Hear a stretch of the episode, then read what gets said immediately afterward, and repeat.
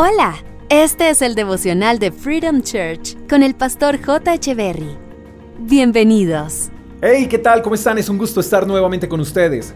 Lucas capítulo 5 versos 37 y 38 dicen, Nadie pone vino nuevo en cueros viejos, pues el vino nuevo reventaría los cueros, el vino se derramaría y los cueros quedarían arruinados. El vino nuevo debe guardarse en cueros nuevos. Dios desea poner en cada uno de nosotros cosas nuevas. Él no quiere dejarnos en modo vintage. Él quiere que nuestras vidas rebosen de cosas buenas y nuevas. Pero es difícil recibir todas las cosas nuevas que Dios quiere para nosotros si no salimos de las cosas viejas. Es como querer remodelar una casa sin haber sacado lo viejo.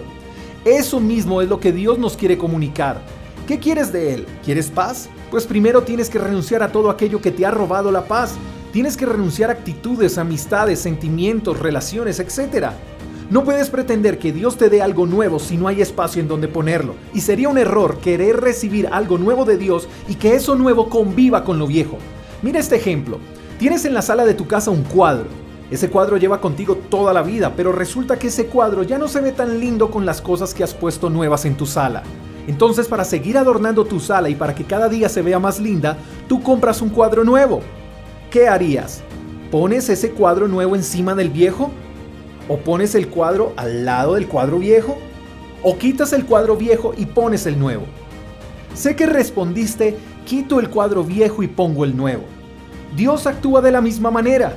Él desea derramar sobre ti bendiciones nuevas, pero no puede derramar esas bendiciones en vidas viejas que no han renovado su mente. Para disfrutar todo lo maravilloso de Dios, esas bendiciones se derramarán cuando tú renuncies a tu antigua manera de vivir. Y tú más que nadie sabes a qué tienes que renunciar para que así puedas recibir lo nuevo de Dios.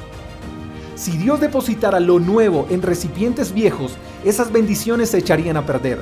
Así que limpia tu vida, cambia lo que tienes que cambiar, renuncia a lo que tengas que renunciar, muere a lo que tengas que morir y quita lo que tengas que quitar.